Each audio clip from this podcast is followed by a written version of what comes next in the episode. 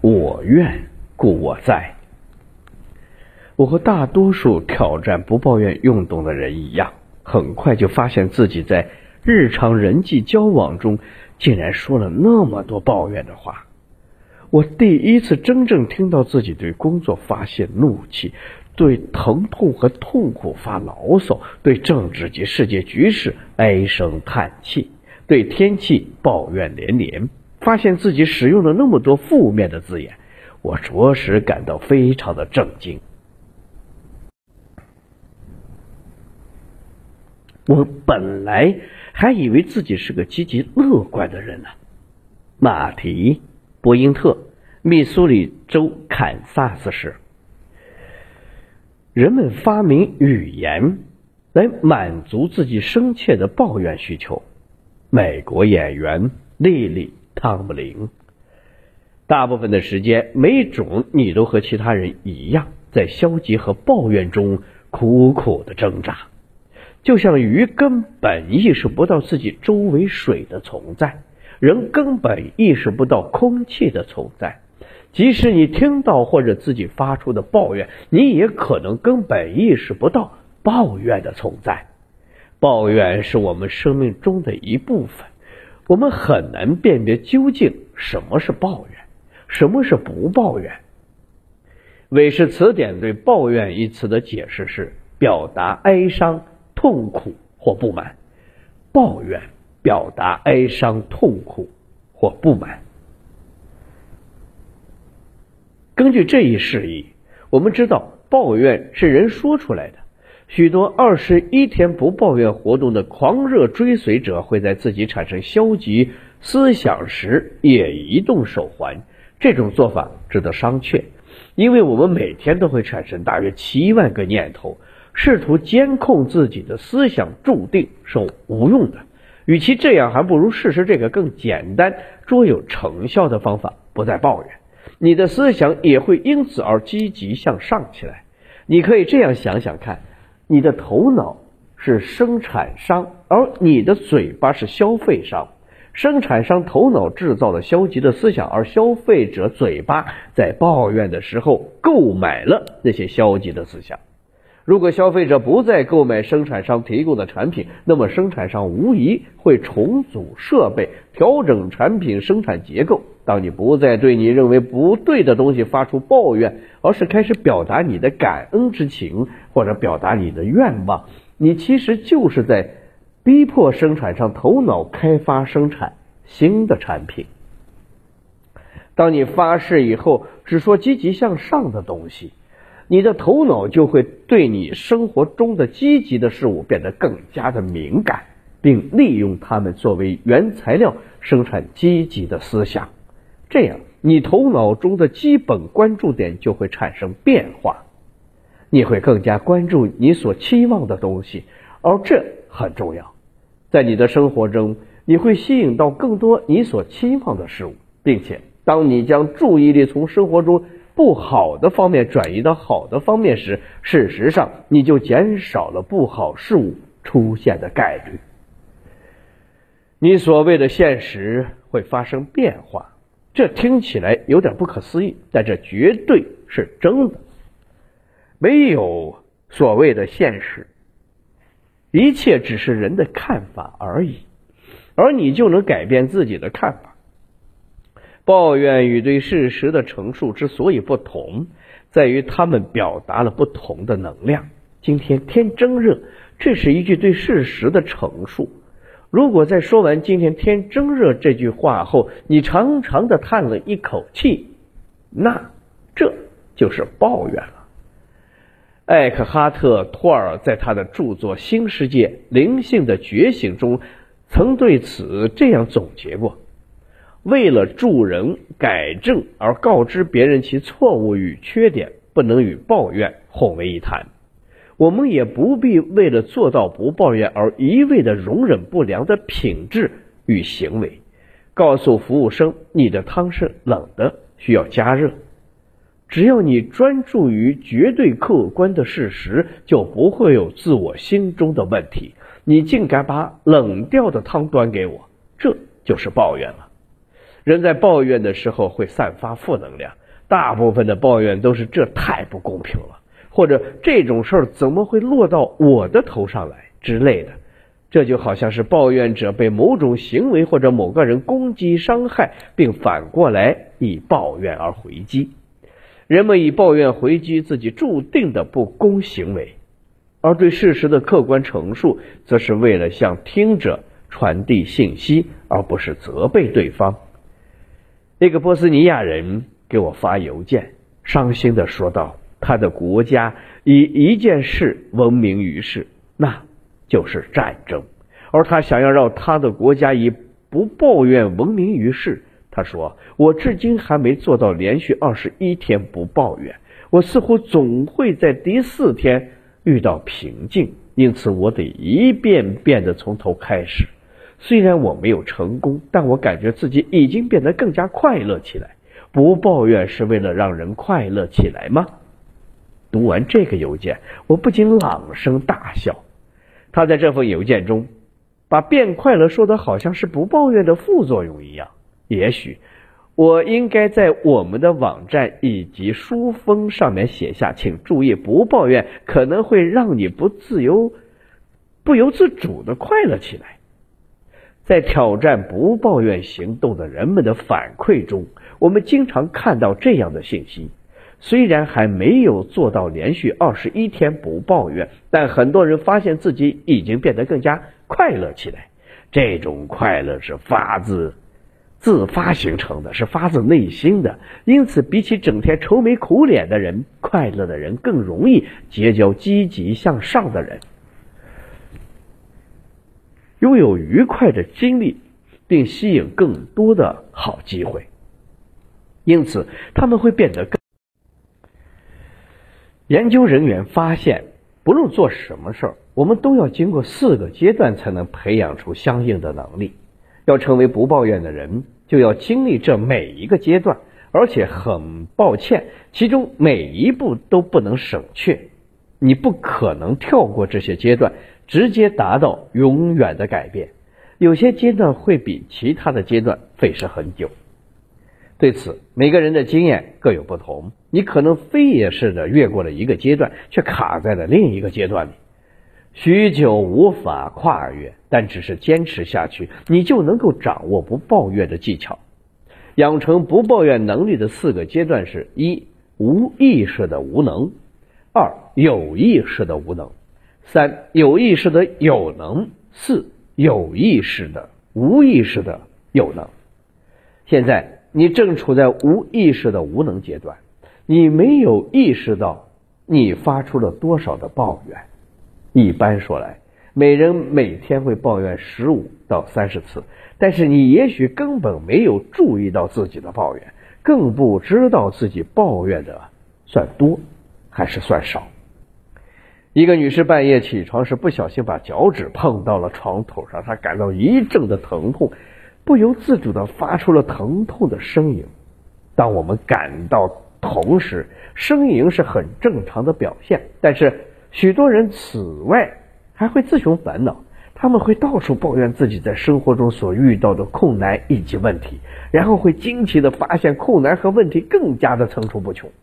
如果你呻吟，那么疼痛就会出现；如果你抱怨，那么你就会遇到更多可抱怨的事情。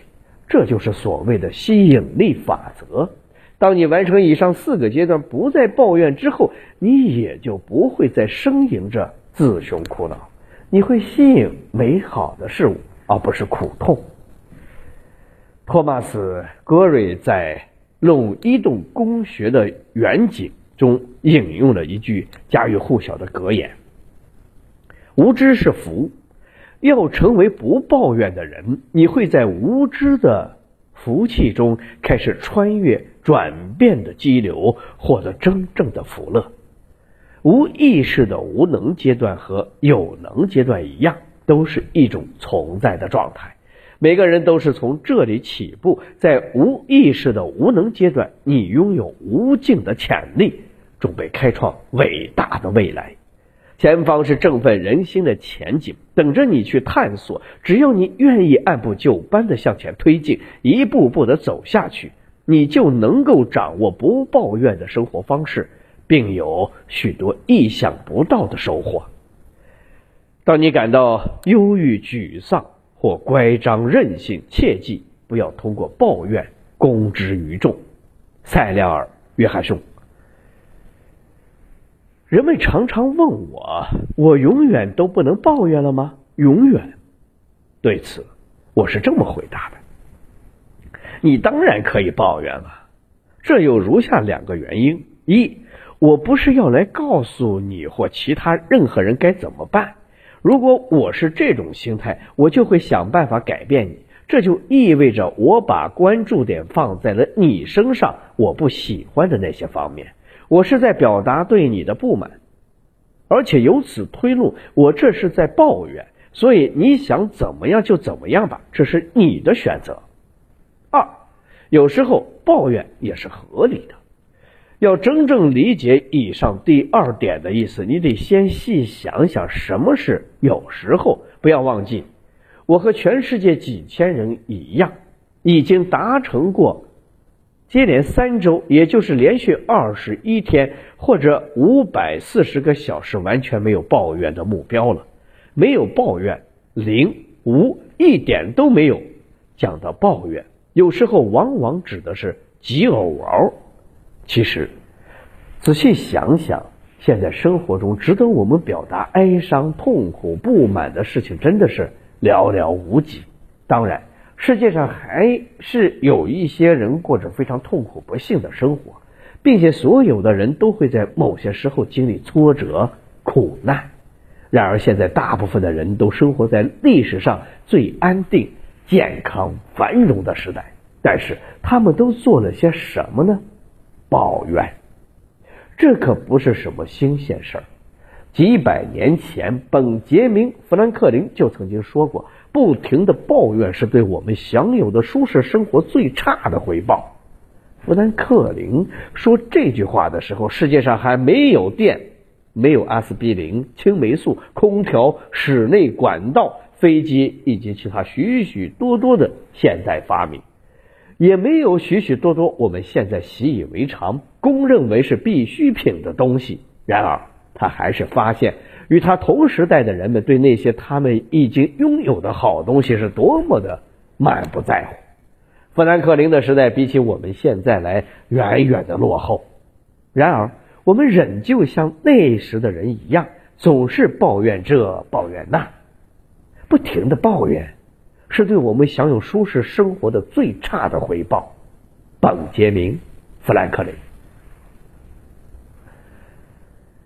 抱怨并不能帮助我们改善事态，相反，我们的抱怨多半都只是听觉污染，妨碍了我们的幸福与美满。你可以自我检视一下，你抱怨、表达哀伤、痛苦、不满的事情，真有那么严重吗？你是不是经常抱怨，或者你是不是经常抱怨且自寻烦恼？要做一个快乐的人，掌控自己的思想，按照自己的规划生活，你就需要给自己设定一个非常高的门槛。规定自己只有在遇到一定程度的难事或不公后，才能表达哀伤、痛苦或不满。下次你要抱怨的时候，就先问问自己：你要抱怨的事有没有像几年前发生在我身上的那件事一样的糟糕？当时我正坐在自己的家庭办公室里写作，我们当时的家位于马路的急转弯处。驾驶员在这里要放慢速度行驶过弯道，而过了我们家两百码之后，道路就变成了高速公路。汽车行驶时速限制从二十五英里直接变为了五十五英里。因为拐弯和车速限制，汽车在我家附近行驶时往往会放慢速度，然后迅速的加速驶上高速公路。我们等于是住在了减速和加速的车道上。倘若没有这个拐弯，我们家所在的位置就会变得更加危险。那是个温暖的春日午后，蕾丝窗帘随着微风轻轻的飘动。我在家中工作，一切都是那么的自然惬意。忽然，一个奇怪的声音将我从工作的世界中拉了出来，砰的一声巨响，然后是一声尖叫。那不是人的尖叫，而是动物的，就像每个人一样，每只动物都有自己独特的声音，而我对这个声音非常的熟悉，那是我们的长毛黄金猎犬金吉尔。通常，我们不认为狗还会尖叫，狗可能吠叫、嗷叫、哀叫，没错，但从不尖叫。然而，那时金吉尔就在尖叫。他过我门前那条马路时被车撞了，就在我窗外不到二十英尺的地方，他躺在路边，痛得尖声叫喊。我大喊一声，跑过客厅，来到前门，我的女儿莉亚就跟在我的后面。莉亚当时才六岁。我们靠近金吉尔时，看得出他伤得很重。他试图用前腿站起来，但后腿似乎帮不上忙。他一次又一次痛苦的嗷叫着。邻居们纷纷走出家门，看看为何外面如此吵闹。莉亚单立在那里，只是一直叫着他的名字：“金吉尔，金吉尔。”眼泪从他的脸颊流了下来，浸湿了衣服。我四处寻找撞伤金吉尔的司机。却不见半个人影。后来我抬头望向画风市区道路与高速公路的坡道，看见一辆卡车牵引着拖车正在爬坡，同时加速超过五十五英里。尽管我们的狗痛苦的躺在那里，我的女儿哭得很可怜，我满脑子想的却是要去找那个撞到金吉尔的人当面算账。怎么会有人做出这种事，还开车跑了？我愤愤不平的说：“他驶过弯道的时候会减速，他肯定看到了金吉尔，他肯定知道发生了什么。”我跳上车子，开车冲出停车道，激起一片沙尘，在坎坷不平的路上狂飙，时速六十七十五、八十三英里，到我要追上那个撞伤了利亚狗却扬长而去却不敢面对我们的人。我在颠簸的路面上疾驰着。车子仿佛就要驶离了路面，那一刻，我想到，如果我在开车时丧命，对家人而言，那种伤痛要比经济上受伤更为难以平复。因此，稍微平静了一下，在我和那个驾驶人的距离慢慢拉近时，我也把车速降到了可以控制的程度。那人没有发现我在后面追赶，转进了停车道。他下了卡车，身穿邋遢的衬衫和肮脏的牛仔裤，晒得通红的头上玩世不恭的反扣着一顶油腻腻的棒球帽子。我在他身后将车停住，从车里跳出来尖叫：“你撞到我的狗了！”那人转身看着我。仿佛听不懂我在说什么，一股怒火冲了上来，因为我不能确定他是不是真的说了。我知道我撞了你的狗，不过你想怎么样？我过了好一会儿才从刚才听到他那句震惊中回过神来。回到现实世界中，我一字一动的回他：“什么？你说什么？”他微笑着，仿佛在纠正一个犯了错的孩子。字正腔圆、慢条斯理的说了一次：“我知道我撞到了你的狗，你现在究竟想怎么样？”我气得火冒三丈，心里一直浮现这样一幅画面：从汽车的后视镜里看去，莉亚耷拉着肩膀站在痛苦冲动的金吉尔旁哭。我大喊。把手举起来，他面含讥讽，笑着：“什么？”我重复道：“把手举起来，我要过去宰了你。”片刻之前，当我怒气冲冲的要追上这个家伙的时候，及时的理性让我不至于因为开快车而送命。但现在，他把我亲爱的狗撞成重伤，竟然还说出这种目中无人的轻薄之话。这让我所有的理性消散殆尽。我长大后就从来没有打过架，我不相信打架能解决问题，我也不晓得自己是否知道该怎么打架，但是我想揍死这个人。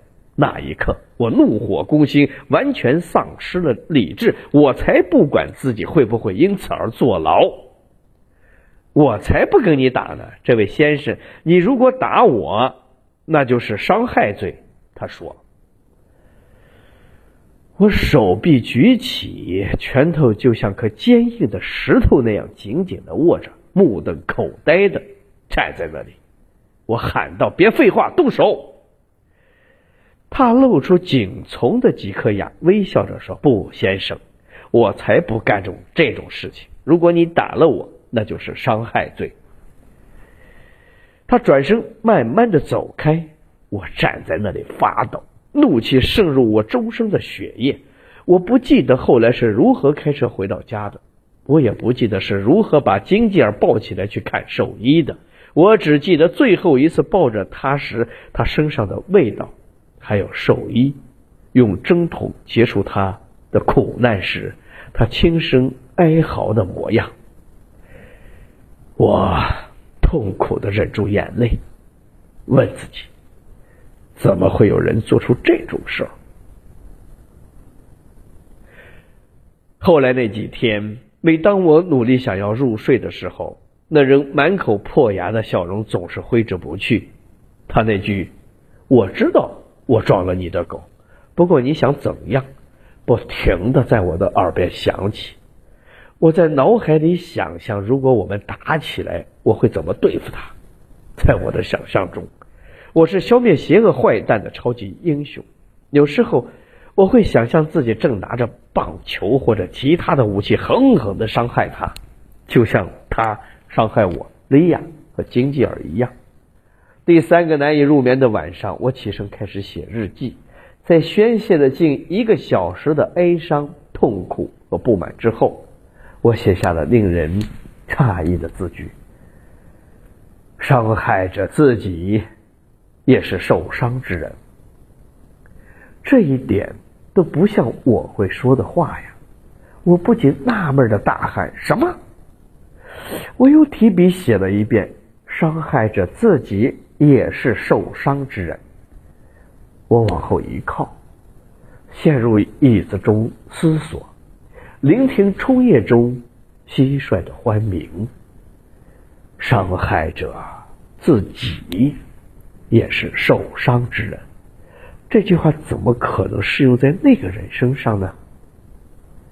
我继续思考，渐渐开始明白，可以这样轻易的伤害一个家庭所珍爱的宠物的人，一定不会像我们一样了解来自动物的陪伴与关爱。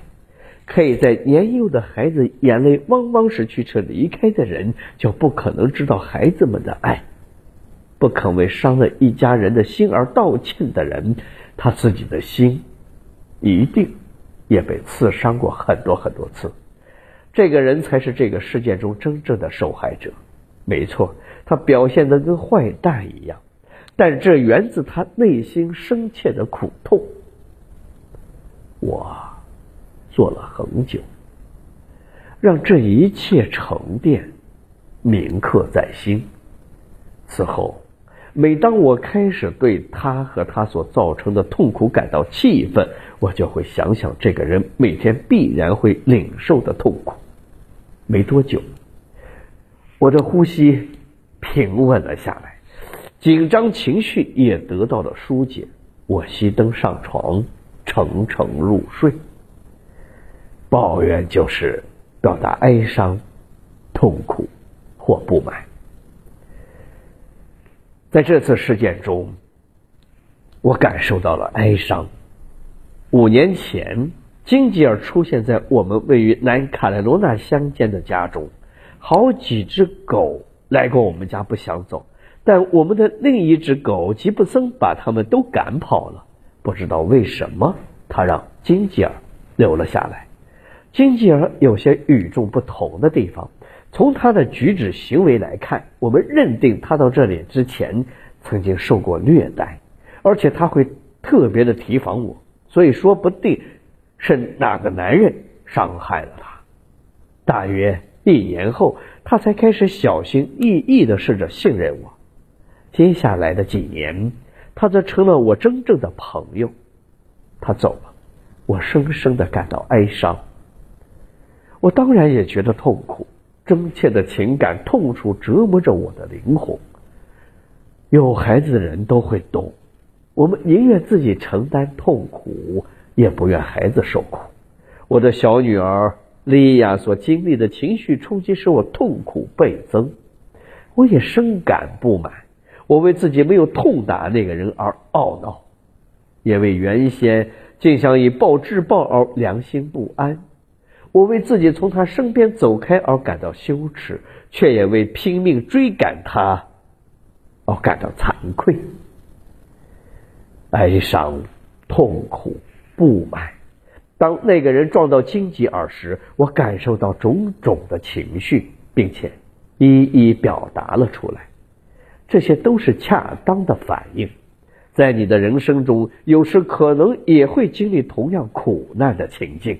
但幸运的是，这一类创伤巨大的事件并不常见。由此推知，抱怨、表达哀伤、痛苦或不满，也应该很少发生。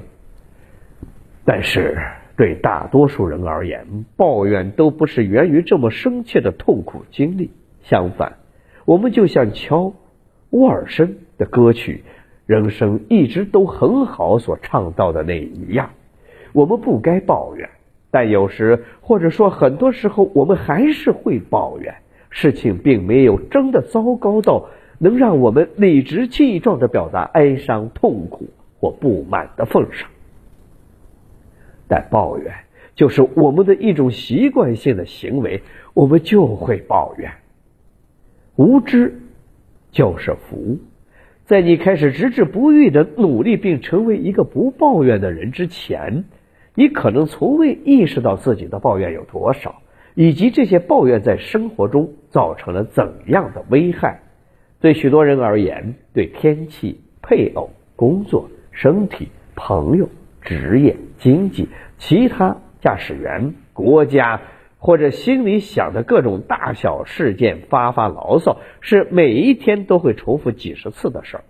然而，鲜少有人明白自己抱怨的频率有多高。话从我们的嘴里说出来，我们的耳朵也能听得到，但不知是什么缘故，我们不会把这些话语当作怨言。抱怨就好比口臭，当他从别人的口中发出时，我们能够注意得到；但从自己的口中发出时，我们却觉察不到，你抱怨的次数可能比你自己以为的要多得多。而如今，既然你已经接受了二十一天不抱怨的挑战，你会开始注意到自己的抱怨。当你开始把手环从一只手移到另一只手时，你就明白了自己有多么经常。异地续的习惯性抱怨的意思，到现在，老实说，你可能讲过你不会抱怨或者不常抱怨。很显然，你认为自己只有在事情着实恼人的时候才会抱怨。下次当你想为自己的抱怨辩解的时候，先想想金吉尔的事件，然后扪心自问：你的这次经历是否真的那么糟糕？然后下定决心实践自己不抱怨的承诺。每个成功做到二十一天不抱怨的优胜者都对我说过：“这很不容易，但是很值得。”凡是有价值的事，都得来的不易。这个行动简单吗？很简单，简单但不容易。容易这个词儿和成功者可沾不上边儿。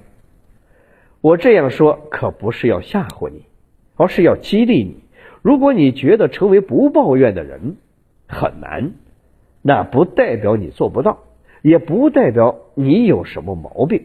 如果你正在抱怨，这就对了，这就是你现在应该处于的境地。现在，既然你已经意识到了这一点，你就能开始将抱怨从生活中抹除了。如果一开始你没有成功，这就代表你和平常人都一样。欧德森，你只需要在每次抱怨时移动自己的手环，然后重新开始。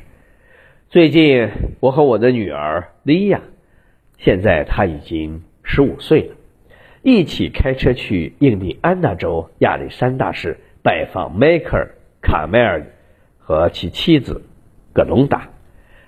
迈克尔是个油漆承包商。四十多年前，他突发奇想，在棒球上钻了个洞，用衣架穿过棒球，然后将棒球倾到一桶油漆中。第二天回来后，他又把棒球倾到油漆里一次。迈克尔每次下班回家后，都会把那只棒球倾在当天工作剩下的油漆中，然后把球挂起来晾干。每当他这么做的时候，他都会记录下这只棒球已经覆盖了多少层的油漆。当那个球覆盖上一千层油漆后，他的这个小实验就取得了非凡的成果。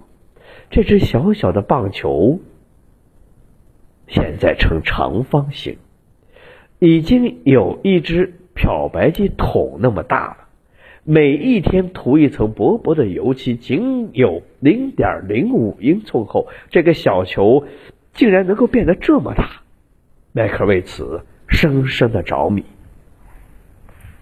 一九七七年，迈克决定扩展他的实验，他重新找来一只棒球，钻了一个更大的洞，并为其安装上一个粗大的金属挂钩。他将这个球倒挂在自己的车间外。邀请家人、朋友、过路的人为其涂上一层油漆。现在，他的车间外面挂着一块标牌，上面写着“世界上最大的油漆球”。莉亚和我来到迈克尔的车间，我们进屋的时候看到了那只球挂在特制的铁横梁上。迈克尔则骄傲地站在他自己的作品前，球的规模令我惊叹不已。我问迈克：“这个球现在有多重？”他说：“几个月前，他用起重机将球吊起，放到卡车后斗上，用专门给牵引式拖拉机测重的仪器测量了此球的重量。根据美国职业棒球大联盟的规定，棒球的标准重量应该为五点二五杠斯，而这只涂抹了上万层油漆。”每层的厚度不会超过一根头发丝的棒球，现在已经重达三千五百磅。我惊呆了。回过神来之后，我问道：“那它有多大呢？”据美国职业棒球大联盟规定，标准的棒球直径为二点七三到三英寸。如果没有油漆的话，迈克尔的棒球应该也是这么大。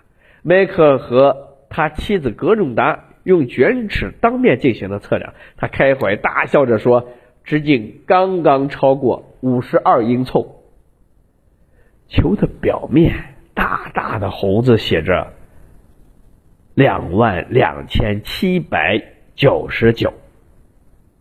两万两千七百九十九是什么意思？李雅问道。“这就是今天你和你爸爸要涂的油漆层数。”迈克说：“真的吗？”莉亚感到很兴奋。当然，你想用什么颜色呢？莉亚和我相视一笑，异口同声的说道：“紫色。”几分钟后，迈克递给我们每人一根沾满了紫色油漆的刷子。我和莉亚认真工作，花了差不多十五分钟的时间，才给这只巨大的球均匀的涂上了一层漆。我们头七的时候，迈克尔问道：“你们两个为什么会来到这里？”我向他展示了我右手手腕上戴的不抱怨的手环，告诉他现在世界上有超过一千万的人接受了不抱怨的挑战。然后我们谈到了习惯的问题，习惯指引我们的生活。我说我们会去做很多事，只是简单的，因为我们一遍遍的做过这些事情。一个简单的行为就像是一层涂在三英寸大小的球上的油漆，随着时间的推移，会让小小的棒球变成一点七五吨重的油漆球，规模巨大。迈克尔想了一会儿后说：“他此前从未想过两者之间的关联，但是无疑这很有道理。”我们离开的时候，迈克尔递给我一个小物件。为了保持球体的形状，他必须时常对球的底部进行处理。他给我的小物件就来自这个球，差不多硬币大小，厚度和铅笔差不多。当我看着这个来自世界最大油漆球的小物件时，我仿佛看到那上百层只有纸张般薄。但最终成就了如此巨大球体的油漆层。习惯是通过不断重复某种行为而产生的，重复次数越多，习惯就越根深蒂固。但是我们也可以通过不断的重复截然不同的行为来打破业已养成的习惯，培养截然不同的习惯。美国的哲学家莫提莫。艾德勒，对大部分人来说，抱怨就是一种在一次又一次重复的过程中逐渐的根深蒂固的习惯。但是，通过有意识的避免，很快你就能够摆脱抱怨这种不良的表达习惯。一次不抱怨看起来并不会对你的生活产生多么大的影响，但是这能够帮助你渐渐的改掉根深蒂固的坏习惯。当你管住自己，收住一句即将出口的抱怨，其实就是在给你的新习惯涂上了一层油漆，而这个新习惯势必会发展壮大，帮助你变成新的自己。你可能会怀疑自己是否真的能够做到连续二十一天不抱怨，但是你做得到。我曾经一天抱怨几十次，但是我做到了。关键就在于不要放弃。我认识一位上了年纪的杰出女性，她忍戴着我们第一批赠送的紫手环。那只手环已经磨损泛灰了，但她坚定的对我说：“我可能至死也做不到连续二十一天不抱怨，得带着这个东西入土，但是我绝不放弃。这就是挑战不抱怨的行动所需要的信念，永远不要放弃。”不过好消息是，即使你尚未做到二十一天不抱怨，你也会发现自己关注的焦点已经发生了转移，你自己也已经变得更加快乐。下面是我们收到的一封电子邮件。你好，我和成千上万的人一样，已经开始转移自己关注的焦点。在等待手环到来的时候，我就开始先把橡皮筋儿戴在手上。这让我意识到了我自己在做什么。我已经戴了大约一个星期，现在我几乎不抱怨了。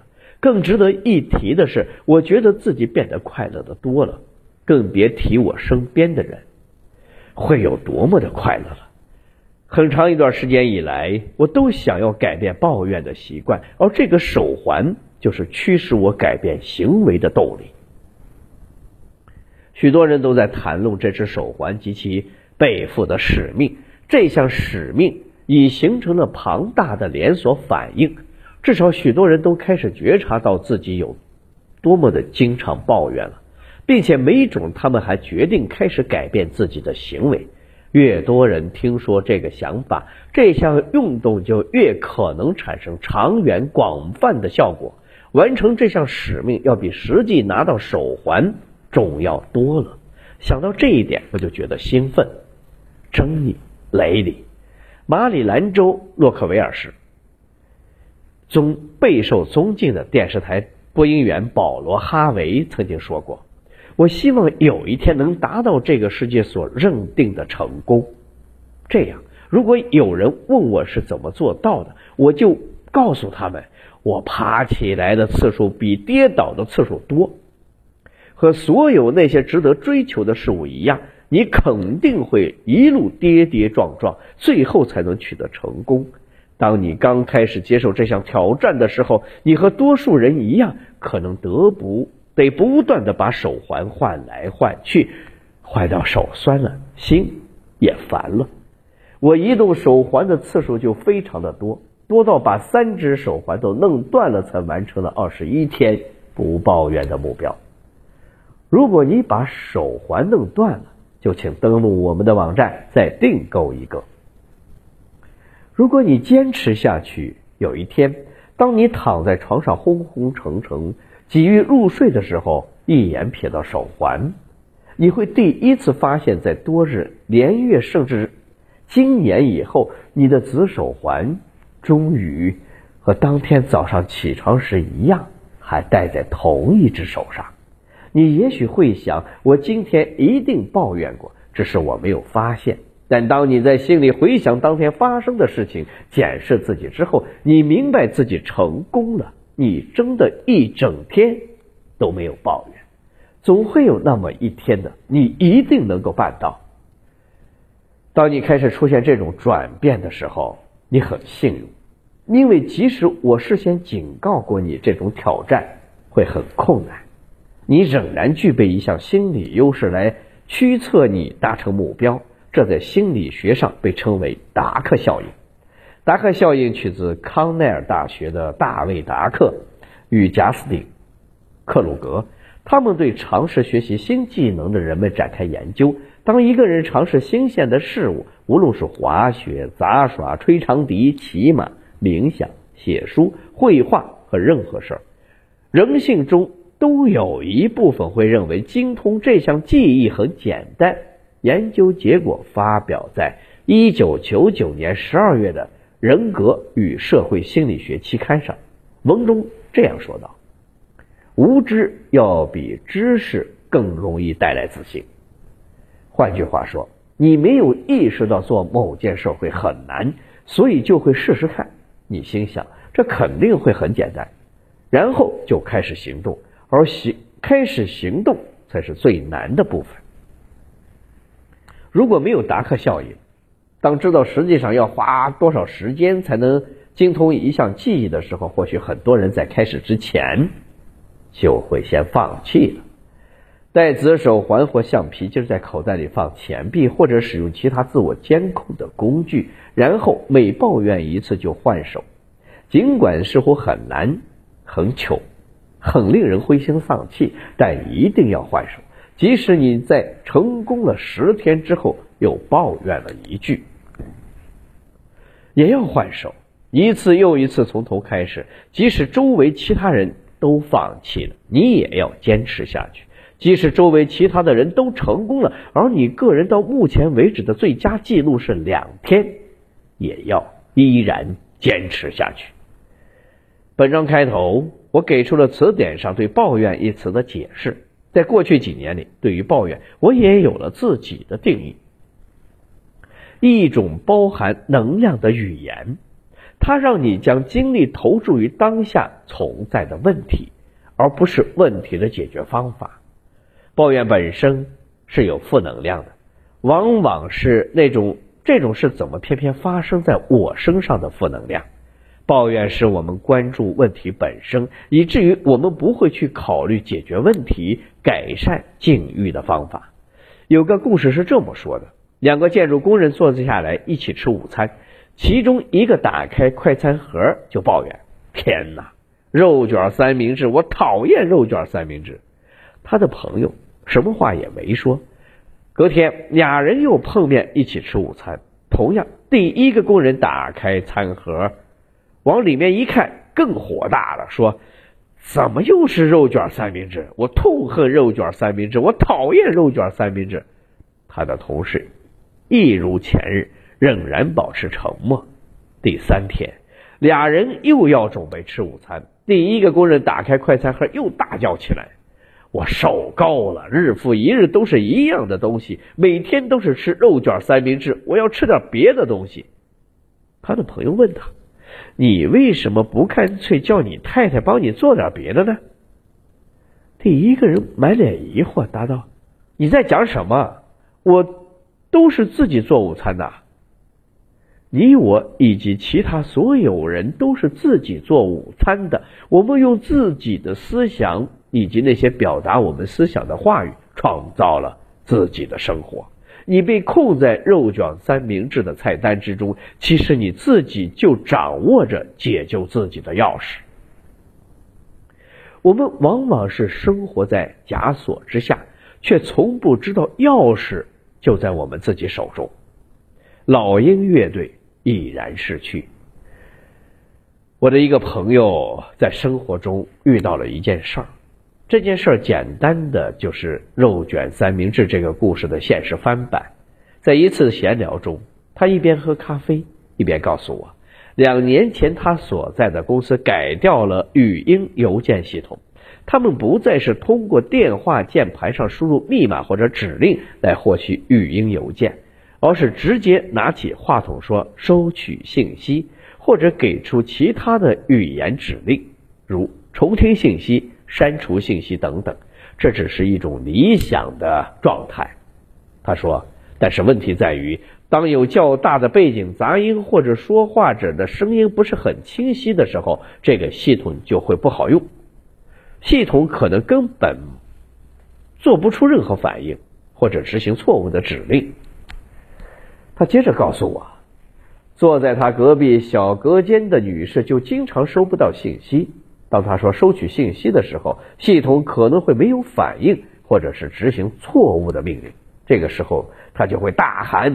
收取信息呀，他妈的！当然，语音指令后的谩骂使这个电子系统更加的无措。最后，他不仅没有获取自己想要的信息，反而弄巧成拙，做错事情。我的朋友不无迷惑的笑着说：“他可是在冲着机器喊啊，并且他的愤怒使情况变得更糟。”他喝了一口咖啡，继续说道。这还不是问题的关键，在安装了这个新的系统一段时间之后，我意识到这个语音识别系统并不好用，所以我重新设置回原来的手动操作系统。我像从前那样通过输入密码或指令来获取信息。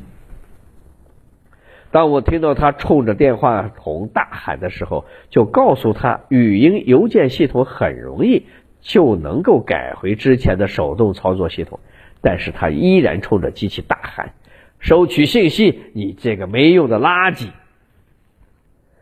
他甚至连看都没看我一眼就打断了我。我现在太忙了，过一会儿我就去改。我的朋友摇摇头说：“这发生在两年前，很多次我都提出要帮助他把系统改回原来的手动操作系统。”但是每一次他都太忙，我告诉他不用半分钟的时间，我就能够帮助他解决问题，但是他总是拒绝我的帮助。他没有时间解决自己的问题，却在过去的几年中几个小时、几个小时的浪费时间，冲着机器大喊大叫。他接着说道：“你能想象吗？”每天上班时，他都知道自己今天又要和这个语音邮件系统斗争。他知道自己不用一分钟的时间就可以解决这个问题，但是他没有这么做，真的是太奇怪了。你厌倦了肉卷三明治吗？你每天都是自己给自己做午餐，思想创造生活，而语言表明思想。改变自己的话语，你的思维也会随之改变，你的人生也会就此变得不同。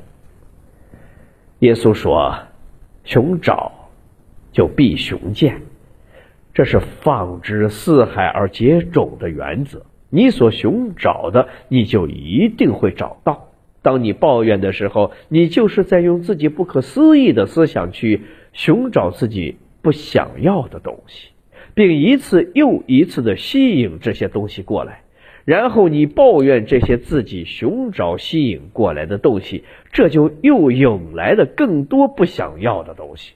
你陷入了抱怨轮回，表露抱怨，招致抱怨，表露抱怨，招致抱怨，表露抱怨，再招致抱怨。这样的现象将在未来自行实现，一直反复延续。永无休止。阿尔贝·加廖在《局外人》中写道：“仰望灰暗的天空，闪烁着星座与星辰。头一回，我的心向宇宙善意的冷漠敞开。宇宙是善意的冷漠。宇宙或神或灵或无论你如何称呼，都是善意的，但也是冷漠的，也就是好的或者不在乎的。”宇宙不在乎你是否用语言呈现思维的力量，为自己呼求爱、健康、快乐、丰盛、平安，或为自己引来痛楚、苦难、悲惨、孤单、贫穷。我们的想法创造我们的生活，我们的话语又表明了我们的想法。